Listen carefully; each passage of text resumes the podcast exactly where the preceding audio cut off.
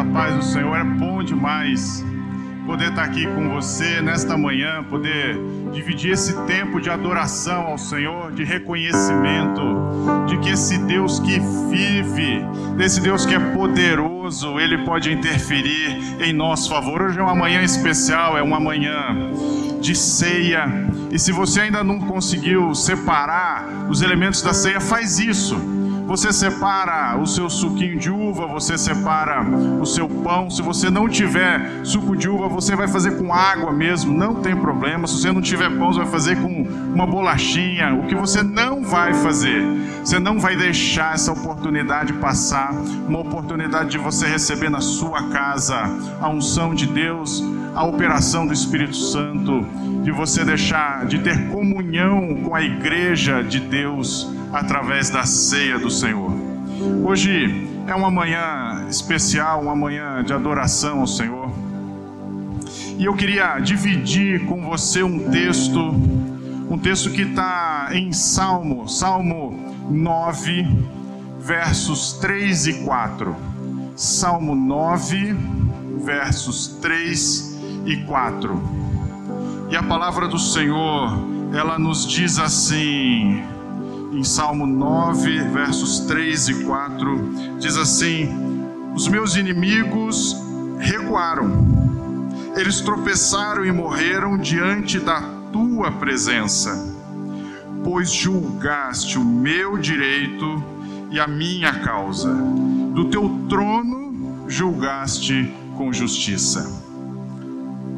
A gente tem, tem vivido aqui no Brasil uma série de notícias em que a gente vê as manchetes dando conta de que o judiciário, principalmente o Supremo Tribunal Federal, tem tomado uma série de decisões e as pessoas às vezes criticam se aquela decisão é boa ou se é ruim, se ela está certa ou se ela não está certa. São decisões às vezes que determinam se tal pessoa pode ou não ser nomeada pelo presidente para exercer um determinado cargo, que dizem se ela se, se tem que abrir ou não tem que abrir, abrir uma CPI no Senado, que é uma decisão eminentemente política. Não importa se as pessoas acham certo ou acham errado, o, o que importa é, uma vez que ele fale, aquela é a decisão final fato é que em todo sistema legal, aqui no Brasil, em qualquer lugar do mundo, não vai ser diferente. Quando as pessoas têm algum problema, têm alguma necessidade, quando elas acham que tem algum direito que precisa ser preservado, elas então se socorrem do judiciário e elas normalmente tudo começa no lugar mais próximo da casa dela, começa na cidade, é aquela é, eu vou para a corte local, eu vou para a vara de origem do meu lugar, da minha cidade. Normalmente tudo começa perto de onde você mora. Se você então de repente vê que alguém julgou contra o seu interesse, o que você faz? Você recorre e você pede para que outra pessoa acima daquela que julgou primeiro julgue o seu caso. E você vai então para aquilo que eles chamam de segunda instância. Você já saiu da primeira instância, que é aquela instância local, e você vai para uma segunda instância que é superior àquela. Lá naquela segunda instância, normalmente é o Tribunal de Justiça aqui no Brasil, ou pode ser o Tribunal Federal se forem instâncias federais, e você então vai ao tribunal, algum desembargador vai pegar a sua causa, ele pode tomar algumas decisões sozinhos. Se você não achar que está certo, você vai recorrer, vai obrigar aquela decisão ser uma decisão colegiada numa Câmara composta por três desembargadores. Se ainda assim você não concordar e algumas condições permitirem, você vai poder pedir para que cinco julgadores julguem a sua causa. E se alguma coisa ainda não der certo, você vai recorrer para aquilo que é a terceira instância. Você vai recorrer para os tribunais superiores. Você vai ao Superior Tribunal de Justiça e você vai pedir para que a sua causa seja ganha. Lá um ministro vai receber a sua causa e ele pode tomar uma decisão sozinho. Se você não concordar, vai recorrer para um, uma turma Se ainda assim a sua causa não for vencedora, você pode recorrer a determinadas situações, determinados assuntos, quando forem relacionados a princípios e direitos previstos na Constituição. Você vai para o último grau de jurisdição possível, que é o Supremo Tribunal Federal. Lá você vai ter a última palavra.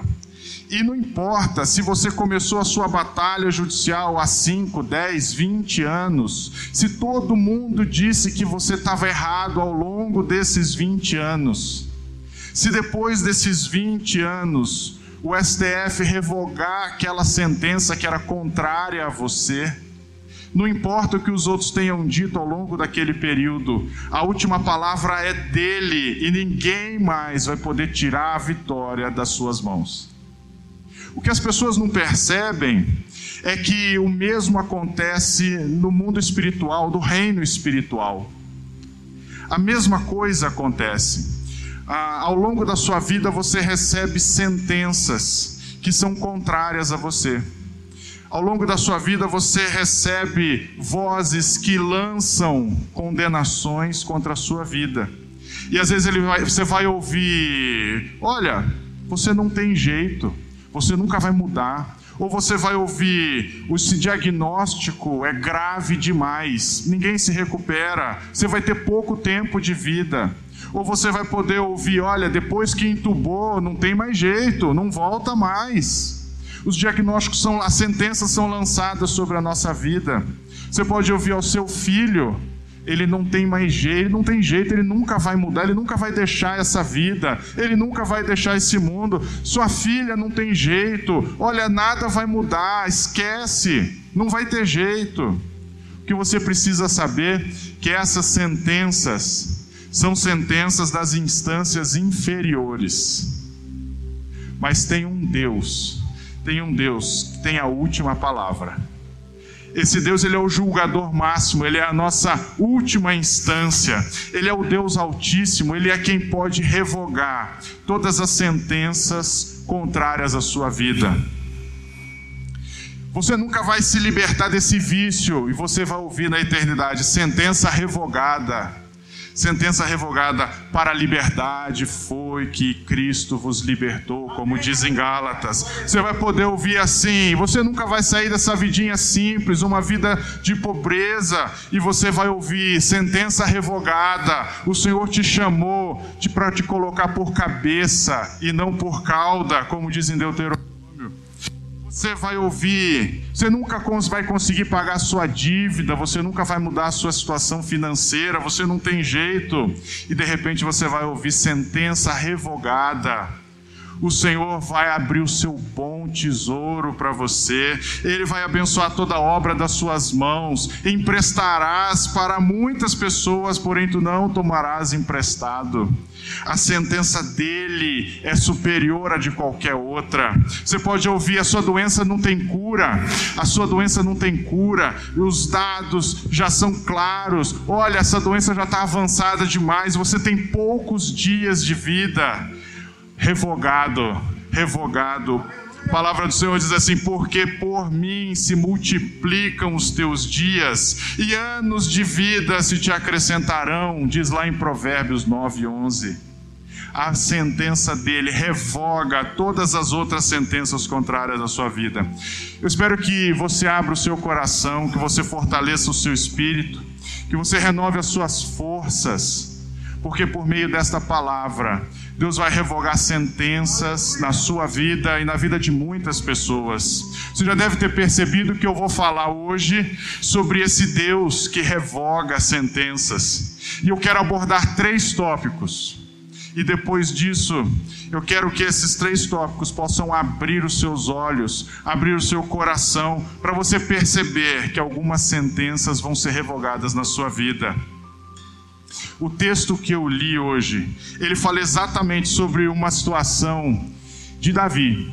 Davi ele se via cercado por seus inimigos, eles eram poderosos demais. Eles eram poderosos demais. Havia uma sentença certa, Davi, você vai perder. Davi não tem jeito. Davi, eles são numerosos demais. Olha quantas pessoas vieram contra você. Davi, como que você vai fazer para mudar essa situação? Não dá. A sentença estava dada. Mas Davi, de repente, ele, em duas frases, ele conta como a vida dele mudou. Ele diz o seguinte: os meus inimigos recuaram. De repente, os meus inimigos recuaram. Eles tropeçaram e morreram diante da tua presença. Os meus inimigos, eles recuaram. Eles tropeçaram e morreram diante da tua presença. Eles não recuaram porque Davi era excelente estrategista, porque se fossem assim, aqueles inimigos sequer teriam ido contra ele. Eles não recuaram porque Davi tinha um exército maior, porque maiores eram os inimigos. Eles não recuaram por nada além de um único fator: a presença de Deus desceu sobre aquele lugar. Quando a presença de Deus entra num ambiente, eu queria que você lembrasse disso.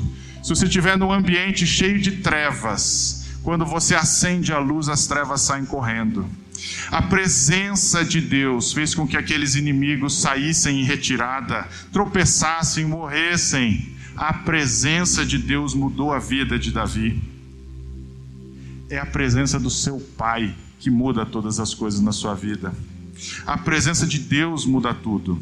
E Davi continua: eles recuaram porque o Senhor julgou a minha causa. Ele é o último juiz. Depois que ele julgou a causa de Davi, todas as coisas mudaram, a sentença foi revogada.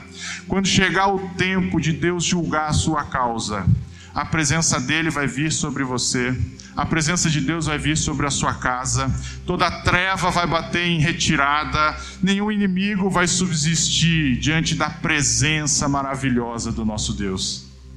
Primeiro tópico que eu queria falar é sobre como as sentenças elas podem fazer você desistir no meio do caminho. Eu disse a respeito de como funciona um processo judicial e disse, eu contei que às vezes ele vai levar 5, 10, 20 anos. O primeiro caso que eu peguei na minha vida profissional foi um caso que, em que ele foi julgado definitivamente em 1998. Mas aquele processo de que foi julgado em 1998, ele começou em 1856 um processo de 1856, foi julgado definitivamente em 1998. Você imagina que ao longo desse período todo as pessoas foram dizendo: você está errado, você não tem direito. Pessoas morreram acreditando que estava perdido. Mas em 1998, o Superior Tribunal de Justiça mudou aquilo que durante mais de 100 anos era causa perdida para uma série de pessoas, para uma série de herdeiros. Uma decisão mudou a vida daquela família. Uma decisão. Em 1998, mais de 100 anos depois, a sentença foi revogada e mudou a vida daquelas pessoas. Eu queria que você percebesse que você não deixasse as sentenças dessas instâncias inferiores definirem aquilo em que você acredita essas sentenças definirem aquilo que você passa a acreditar sobre a sua vida. Você ouve tanto tempo que não vai dar certo que você passa a acreditar de fato. Acho que é melhor eu me acostumar, é melhor eu me resignar. Por que, que eu vou lutar? Por que, que eu vou acordar cedo? Por que, que eu vou me esforçar? Eu tô, minha vida vai ser essa mesmo.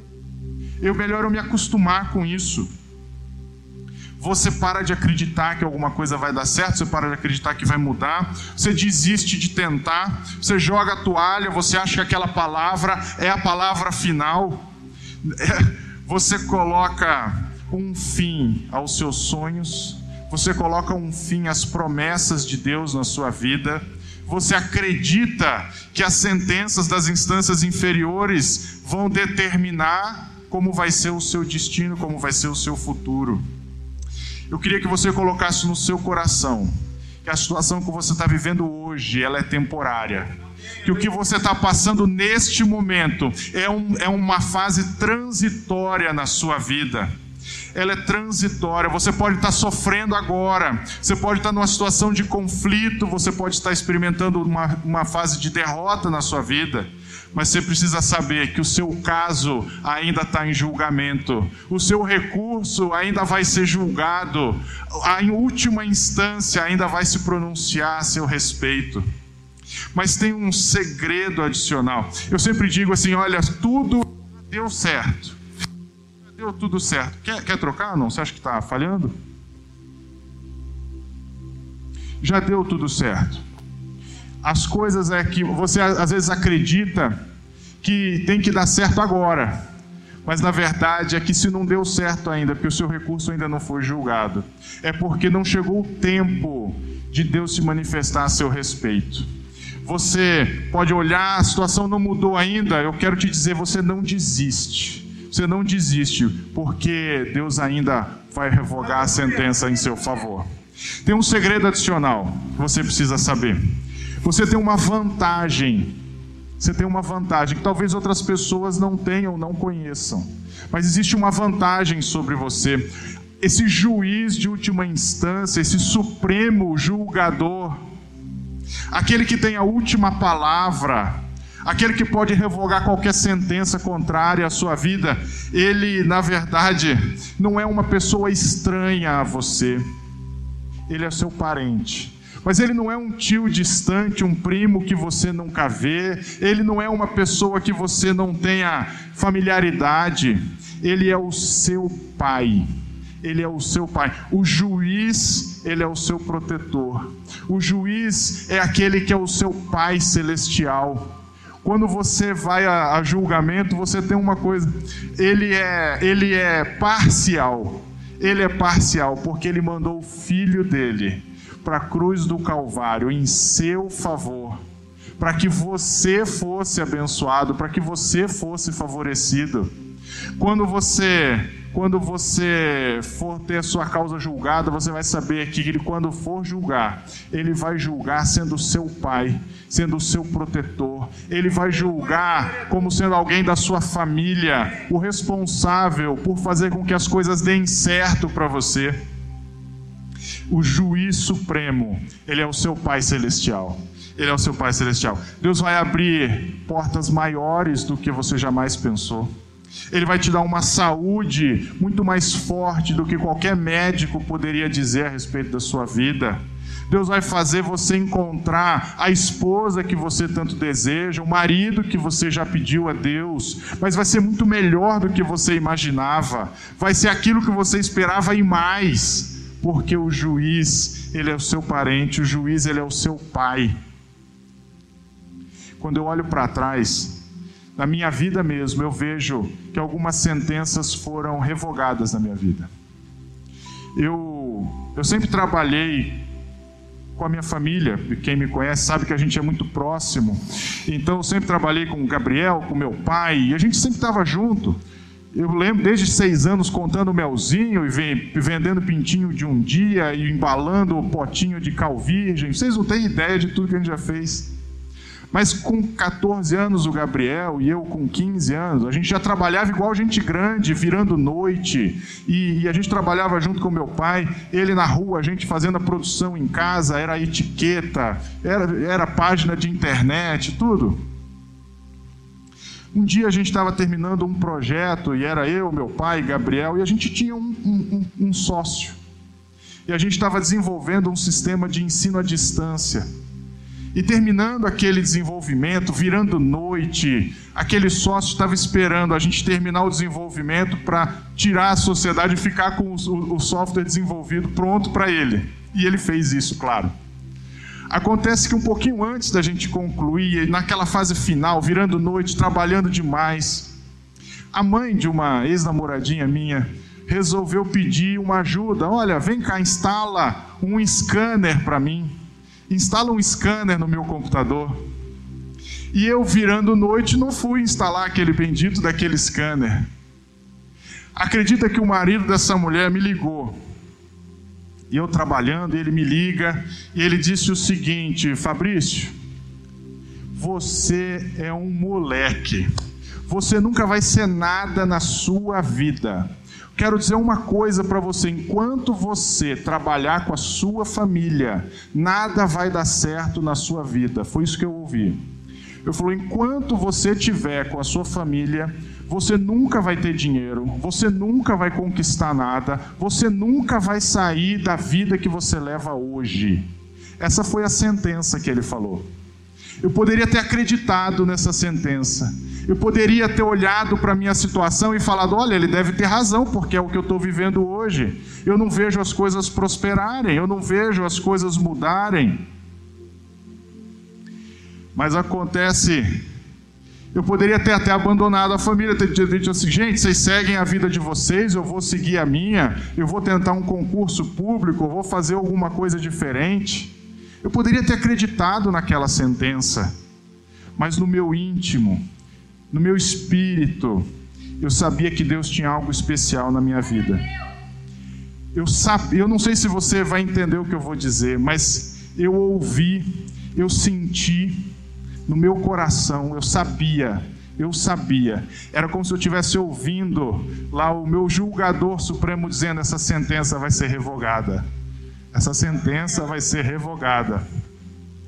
Hoje eu continuo trabalhando com meu pai, continuo trabalhando com Gabriel. Aliás, agora tem Carol junto, agora é mais família ainda no meio. Nunca teve tanta família junto. E Deus me abençoou a ponto de eu ter uma empresa aqui em São Paulo com 140 pessoas, outra empresa no Nordeste, lá no Ceará, com mais 100 pessoas. Deus me abençoou a ponto de ter uma vida estável, de não precisar, de, de, de, não saber o que vai ser amanhã, como já foi no passado. Deus me abençoou a ponto de ter uma mulher maravilhosa que me faz bem todo dia, de ter filhos maravilhosos que são carinhosos, que são obedientes, que são tementes a Deus, mesmo tão pequenininhos eu tenho uma bênção na minha vida que eu, me parece que é como se aquele julgador tivesse feito só para contrariar aquela sentença inferior. Foi para dizer assim: é isso que estão dizendo a seu respeito? Pois espera, porque a minha sentença é a palavra final.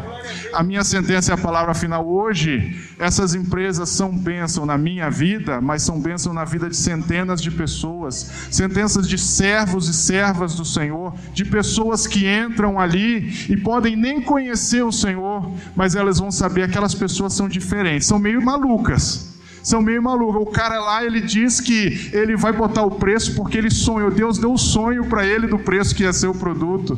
Que cara maluco faz isso? Pois esse cara maluco tem até hoje recebido bênçãos de Deus.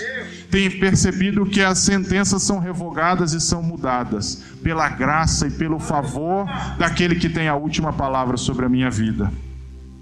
Isso nunca teria acontecido. Ah, tem mais, tem mais, tem mais. Eu que resolvi ficar com a minha família e trabalhar junto com eles, hoje eu vejo Gabriel fazendo muito mais do que eu pela empresa. Meu pai tocando uma equipe comercial como eu não faria. Eles estão fazendo muito, estão agregando muito mais do que eu mesmo. Eu estou sendo abençoado pelo trabalho deles não é peso.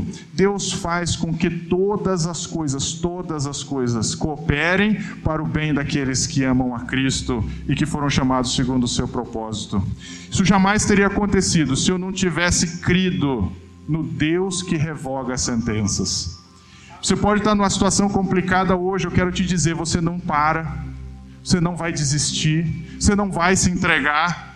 Onde você está hoje não significa que é o lugar que você vai chegar, que é o lugar que é o seu destino final. O lugar de onde você veio não significa que vai limitar o lugar para onde Deus vai te levar. Não importa como tudo começou, não importa o começo das coisas, importa como elas vão terminar na sua vida. Provérbio eh, Eclesiastes nos ensina assim: olha, melhor é o fim das coisas do que o começo delas mesmo Deus que revogou a sentença na minha vida, ele vai revogar sentenças que foram proferidas contra você. Ele vai mudar a sua história, ele vai te dar um novo destino, ele vai estabelecer um novo padrão na sua família.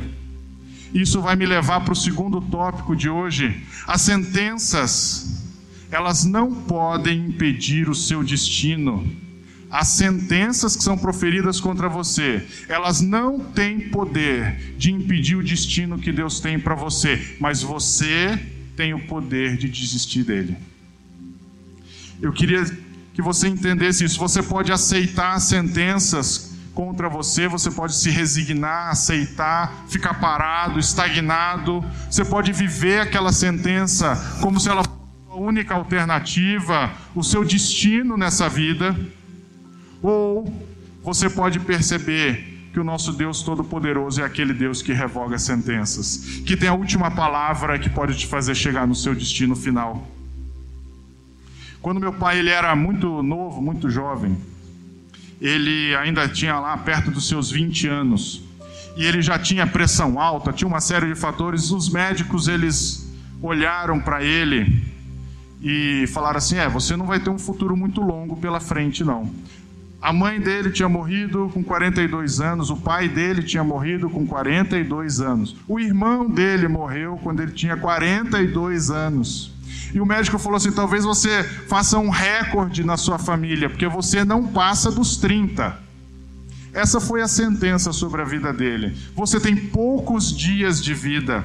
Você tem poucos dias de vida. Você não vai passar dos 30 anos. Mas era como se no dia em que ele recebeu aquela sentença, ele pudesse, os anjos tivessem na eternidade ouvindo o Supremo Tribunal Celestial se manifestando, sentença revogada. Sentença revogada. Ele não superou os 30 anos, mas ele superou também os 42 anos do resto da família. Ele superou tumores, ele superou síndromes raríssimas é, é, neurológicas ele superou picada de aranha, pico, é, é, como é que fala? Inflamação, é, celulite infecciosa, quase perdeu o pé. Ele superou problemas hepáticos, problemas. Ele superou cada sentença lançada contra ele, uma a uma, tribunal por tribunal, elas foram sendo revogadas. Foram sendo revogadas porque a última palavra pertence ao nosso Deus. Hoje, ele ainda trabalha comigo na empresa ele é pastor há mais de 30 anos, cuida de pessoas, semeou dezenas de igrejas, faz diferença na vida de centenas de pessoas. Para evitar que isso acontecesse, que ele chegasse no destino dele, o adversário tentou impedir que ele vivesse, que ele alcançasse esse destino de Deus na vida dele. Quando meu pai era criança, ele achou uma arma na casa do pai dele. E ele, muito novo, ele olhou então para aquela arma e ficou olhando e queria ver o que, que tinha no cano, dentro do cano, e ficou olhando para aquela arma, querendo ver o que estava, a arma grudada na cabeça dele. Ele diz assim: Eu não apertei aquele gatilho, mas a arma disparou. E ele com a arma aqui, olhando para dentro do cano, a arma disparou. Não tinha como dar errado. Mesmo que a arma tivesse algum movimento, estava muito perto, não tinha como errar mas de alguma forma a, arma, a, a bala passou por ele.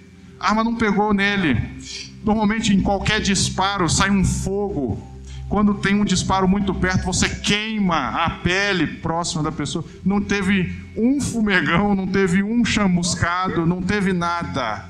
Deus revogou a sentença. Você acha que o adversário tem poder sobre a sua vida, de impedir o destino que Deus tem sobre você? O adversário já foi vencido. Na cruz do Calvário, Jesus ele desceu ao inferno, tomou nas suas mãos as chaves da morte e do inferno. Ele não tem nenhum poder sobre a sua vida. O adversário, quando ele olha para você, ele se lembra daquele judeu que dois mil anos atrás tirou todo o poder que ele tinha, tirou todas todas as armas que ele tinha, tirou qualquer influência que ele poderia ter. A única coisa que o adversário tem é a capacidade de lançar mentiras sobre a sua vida. Você pode acreditar nelas ou você pode confiar no Deus que revoga a sentença sobre você.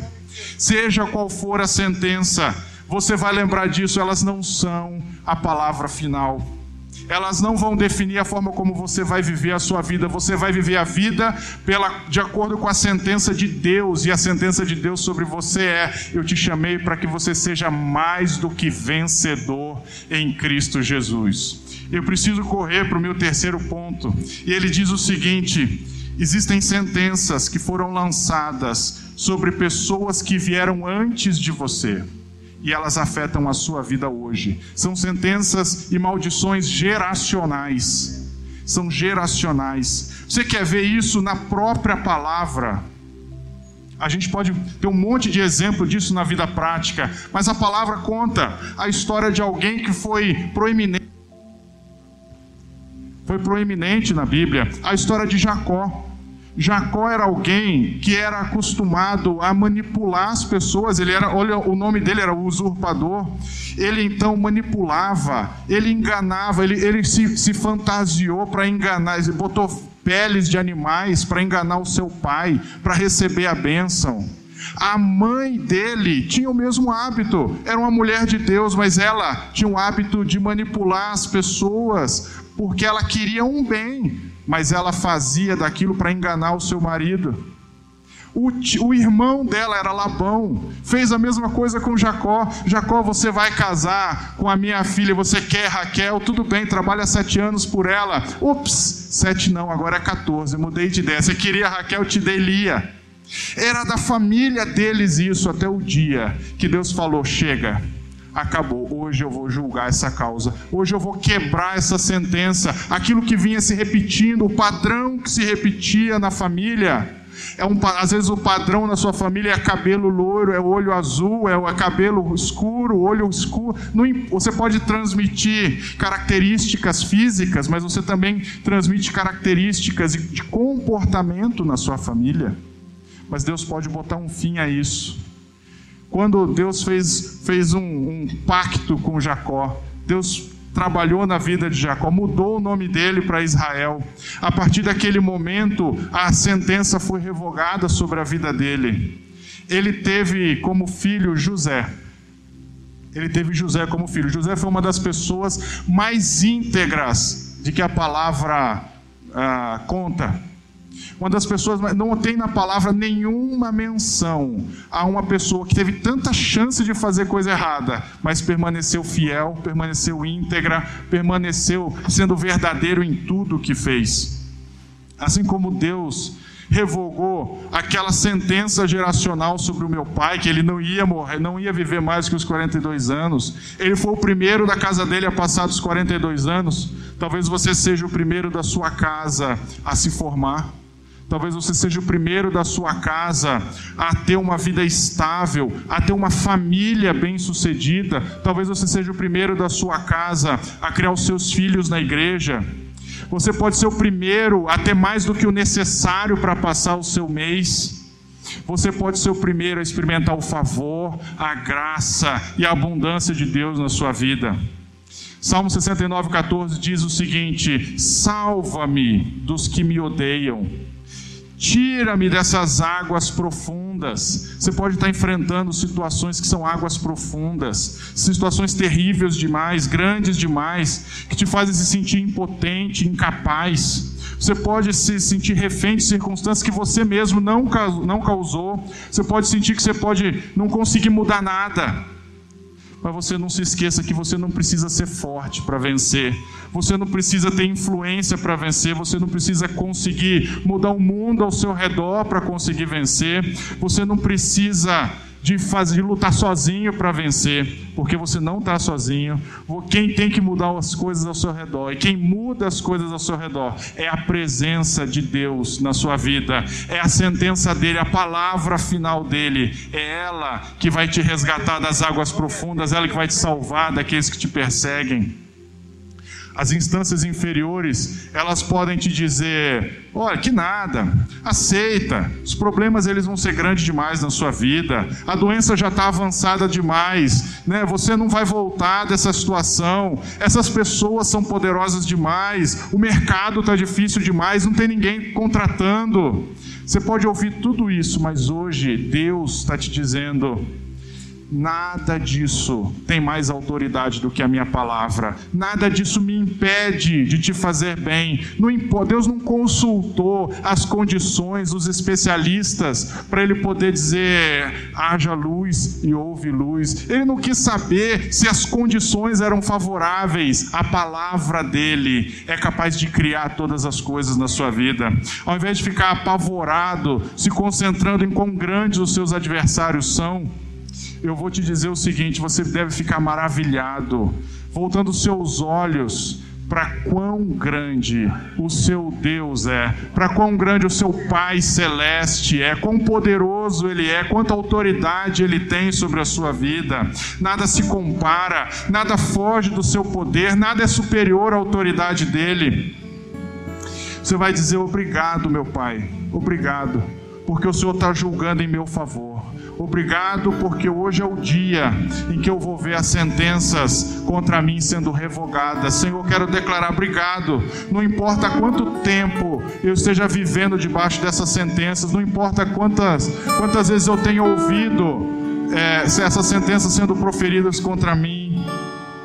Não importa nem há quanto tempo eu deixei de acreditar que seria possível eu quero declarar hoje, eu creio hoje, por meio dessa palavra, você vai declarar isso. Você vai declarar, Senhor, eu creio que o Deus Altíssimo, esse juiz supremo, esse que tem toda a autoridade, ele vai, ele vai revogar as sentenças contra a minha vida. Ele vai fazer com que os meus inimigos batam em retirada. Ele vai, a presença dele vai mudar a minha história. Se você crê nisso, queria que você declarasse isso sobre a sua vida que declarasse isso sobre a sua casa, que você fechasse os seus olhos, se preparasse para a ceia que vai acontecer e fizesse essa oração junto comigo. Fecha seus olhos e declara essa bênção sobre a sua vida. Pai amado, queremos dizer que não importa as sentenças que tenham sido proferidas contra nós, contra a nossa casa, contra a nossa família, nós queremos dizer que a nossa vida e a nossa causa está nas mãos do Deus Altíssimo.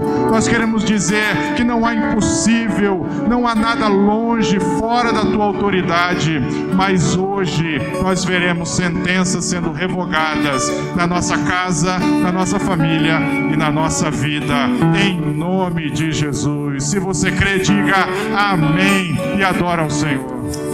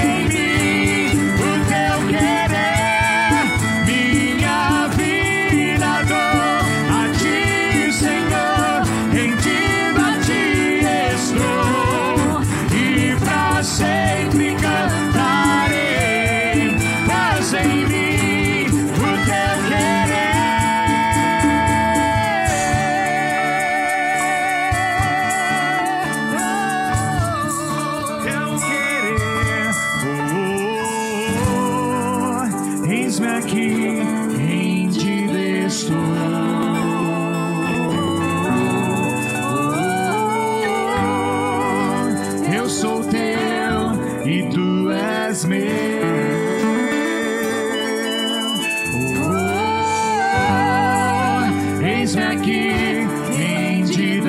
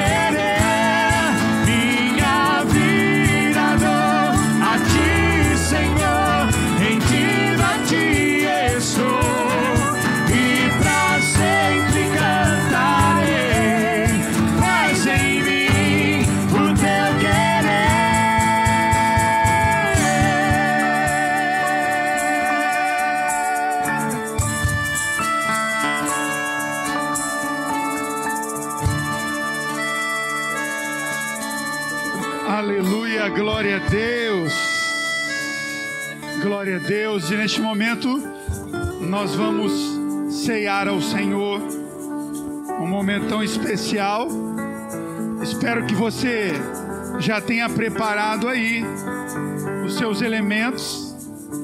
Prepare o seu suco, suco de uva. Se não tiver de uva, pode ser de outro sabor, não tem problema algum, né, pastor? Tem problema algum. Você pode separar o seu pão. Você pode também ter um biscoitinho aí, uma bolacha salgada, mas o importante é que você entenda o que está escrito lá em 1 Coríntios, no capítulo 11 e no verso 23. Eu vou ler com você para que isso fique gravado no meu e no teu coração. Diz assim: Paulo nos ensina, porque eu recebi do Senhor o que também vos entreguei, que o Senhor Jesus, na noite em que foi traído, ele tomou o pão e, tendo dado graças, ele partiu e disse: Esse é o meu corpo que é dado por vós. Fazei isto em memória de mim. Por semelhante modo, depois de haver ceado, ele tomou também o cálice, dizendo: Este cálice é a nova aliança do meu sangue. Fazei isso toda vez que beberdes em memória de mim. Então, esse momento é um momento importante, primeiro para que você entenda que o pão, a sua bolacha e o seu suco, ele literalmente, ele não vai se transformar no corpo e no sangue de Jesus. Mas é para que eu e você nos lembramos um caráter simbólico. Então, Paulo nos ensina as palavras de Jesus que nós devemos fazer isso em memória dele. Então, há um caráter de recordação. A Bíblia em vários momentos ela faz com que eu e você lembramos de alguma coisa. Trazemos à memória o que nos traz esperança, como foi falado aqui no início do culto pelo pastor Gideon.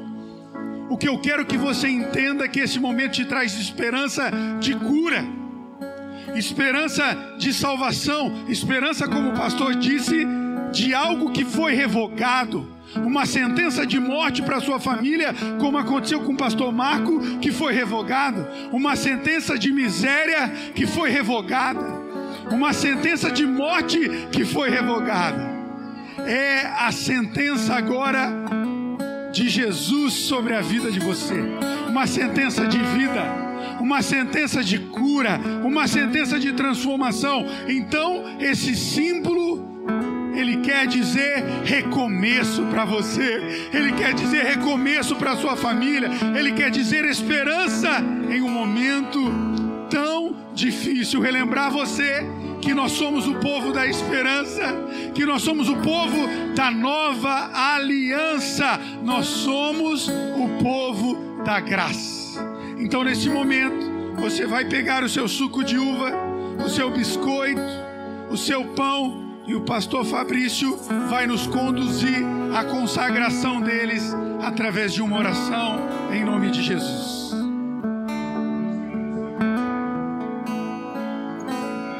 Elementos diante do Senhor, consagrar o pão, consagrar o cálice. Queremos dizer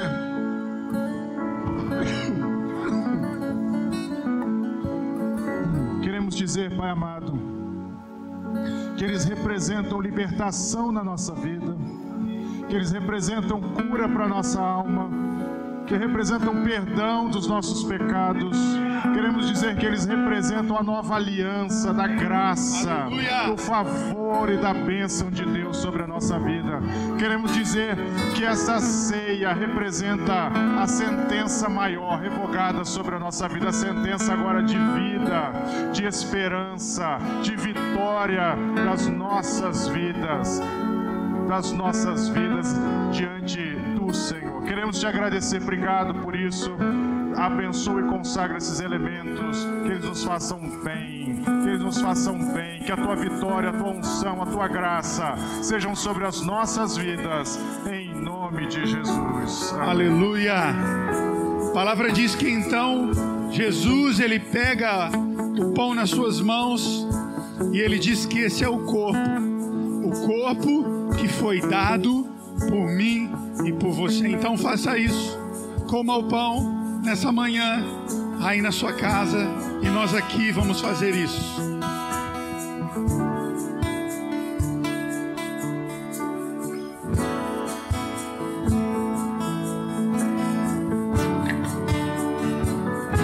A palavra diz que depois dele ter pego esse pão, o símbolo do corpo do Senhor Jesus, ele diz: semelhantemente, entenda que esse cálice é o meu sangue que faz parte de uma nova aliança, a graça do Senhor.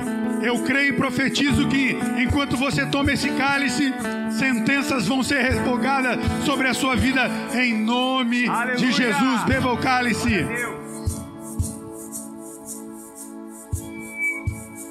Você pode dizer glória a Deus. Dos Aleluia. Oh, nós te adoramos, Jesus. nuestras restauraciones.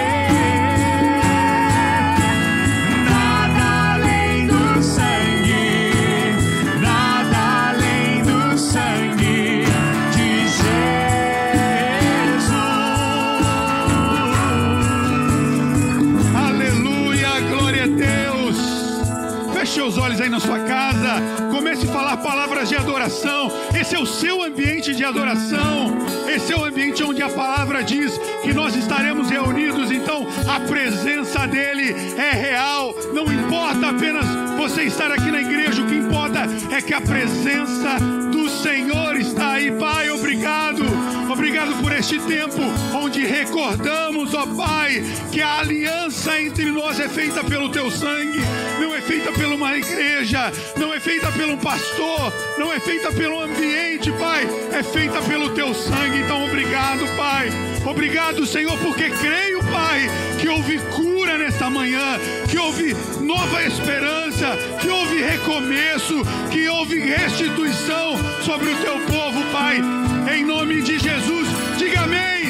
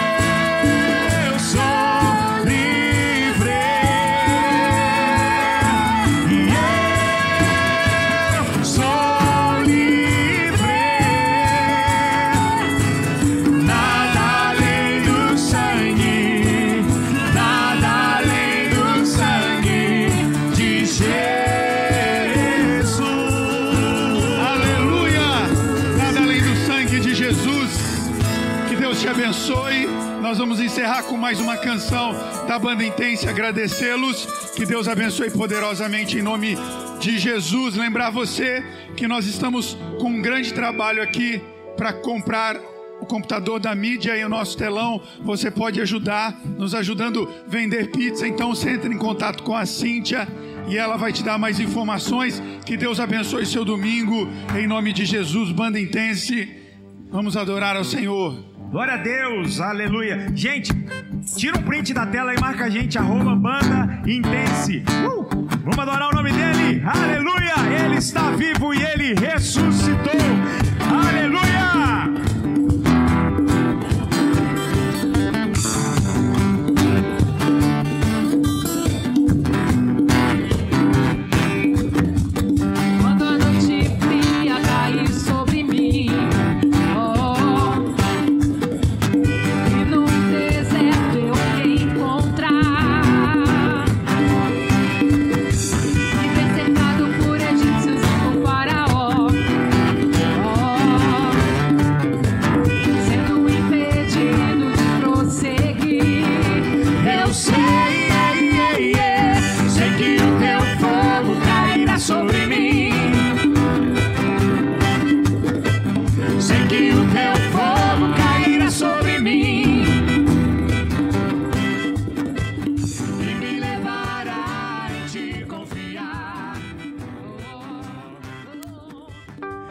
Conteúdo desse podcast foi retirado das lives do canal Casa Aviva Online. Inscreva-se no YouTube.